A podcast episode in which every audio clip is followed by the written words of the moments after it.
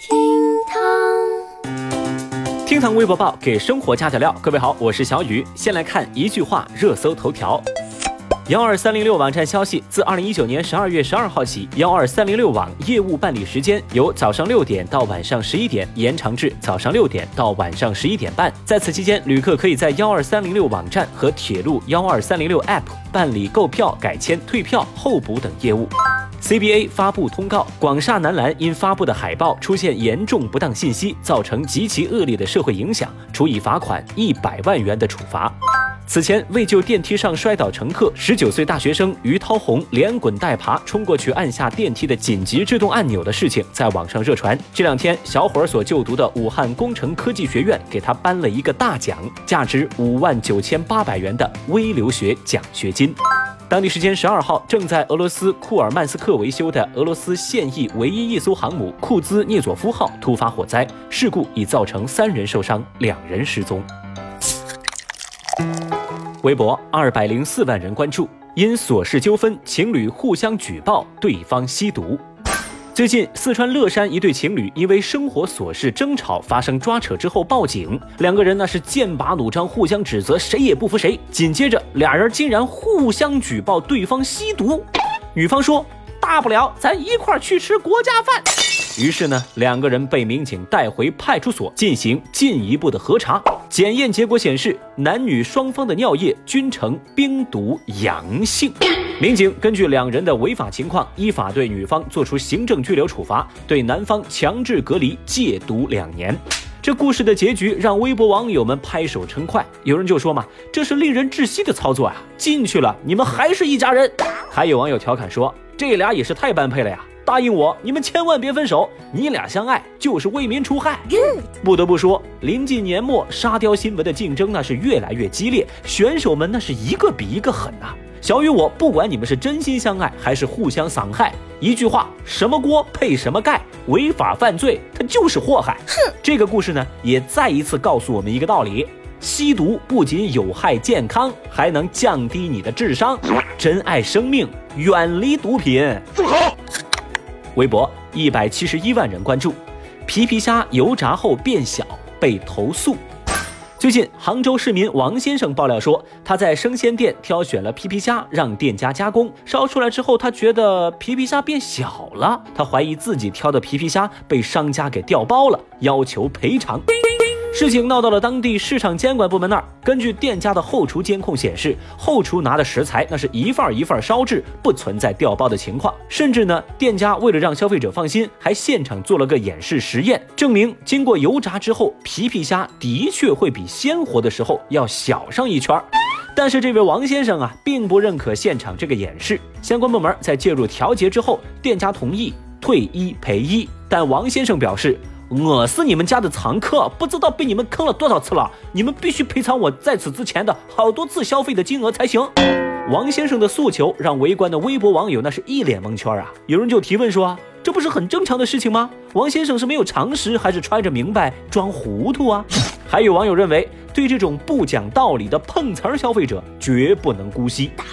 这么奇葩的要求，小雨我确实是第一次见。建议这位爱碰瓷儿的王先生，以后啊，你就买什么爆米花啊、油条啊、麻团之类的东西吃啊，包你买不了吃亏，买不了上当，买到就是赚到。太厉害啦！那哎，等一等，当小雨我仔细看了相关新闻报道和消息的来源出处之后，才回过味儿来。哈，原来上当的是我呀！哦，得嘞，这事儿小雨我认栽。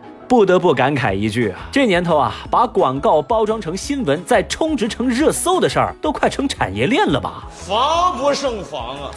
微博一百四十二万人关注，情侣餐厅亲热遭家长劝阻，说南京餐厅里一对情侣跟一对夫妻发生了冲突，两位男性大打出手，互相斗殴。根据民警了解，这对情侣二人呢是在餐厅里头搂搂抱抱、亲亲我我，行为太过亲密。而邻桌这对夫妻呢，又带着小孩正在用餐。小朋友见状就问爸妈呀：“爸爸妈妈，隔壁桌的叔叔阿姨他们在做什么呀？”听到这个问题，这对夫妻非常的尴尬。一时之间呢，也不知该如何给孩子解释。Oh no！他们担心隔壁桌这对情侣的举动会对孩子造成不良的影响，于是上前劝阻。没想到这对情侣那是振振有词的表示：“你们夫妻俩不亲热，哪来的小孩儿啊？不良影响什么的不存在的。”之后双方发生冲突，并且大打出手。面对这场冲突，网友们有站边的，有围观的。支持这对夫妻的人认为，吃饭的地方就好好吃饭，公共场合做私密的事情，你们是没钱开房吗？真不害臊啊！就该打！而站边这对情侣的网友则旗帜鲜明地表示：“你们给小朋友换个位置不就得了吗？接吻又不犯法，情侣间亲热又不关你们的事情。”哇！这事儿放到小雨我这儿来看啊，我觉得这两边都不是什么好东西。这对夫妻以保护小孩为名大打出手，最后你们教会了孩子什么呢？用拳头解决问题，被警察带到公安局，这也太低成本了吧！而这对情侣的说辞那就更有意思了，难道说你爸妈是在餐厅里当众亲热才有的你们吗？这是吓死宝宝了呢！好恶心啊这种人。微博一百零二万人关注，你能接受不良艺人的付出吗？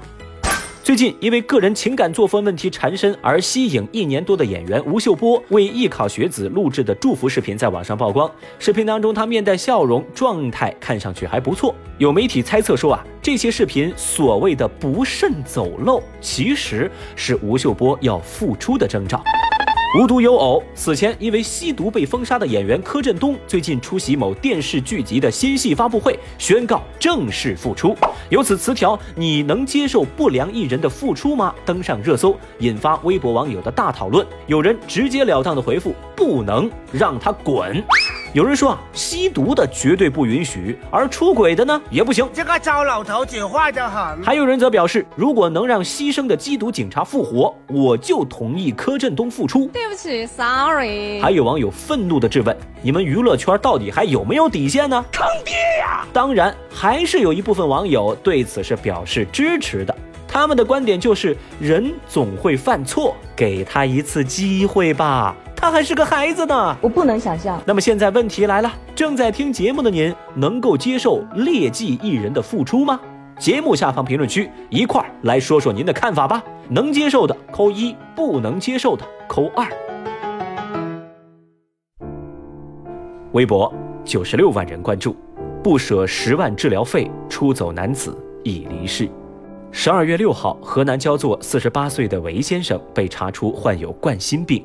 他在术前检查时听说要花十万块钱的治疗费，便悄悄地从医院独自离开。他正在上大四的儿子赶紧回到家乡，同家人四处寻找父亲的踪迹。在苦苦寻找数天之后，家人终于找到了韦先生，但韦先生已经离世。他的儿子说，父亲平时非常的开朗和开明。跟他谈过很多次的心，他也曾宽慰父亲有保险的报销，这笔费用家里可以承担。但也许是父亲没有信心，也许是父亲无法接受自己生病的事实，事情最终演变成了这样。孩子表示，眼下最要紧的就是把自己的母亲给照顾好。那得知噩耗的微博网友们不胜唏嘘，有人说这种新闻看着太难受了，十万块钱就让人舍弃生命。现实太过残酷，也有人感慨，世界上也许只有一种病，那就是穷病。还有网友质问说，某低筹在这个时候为什么就不起作用了呢？无论如何，生命才是我们应该珍惜珍视的，生命永远是第一位的。还是那句话吧，希望我们所有人有啥别有病，没啥别没钱。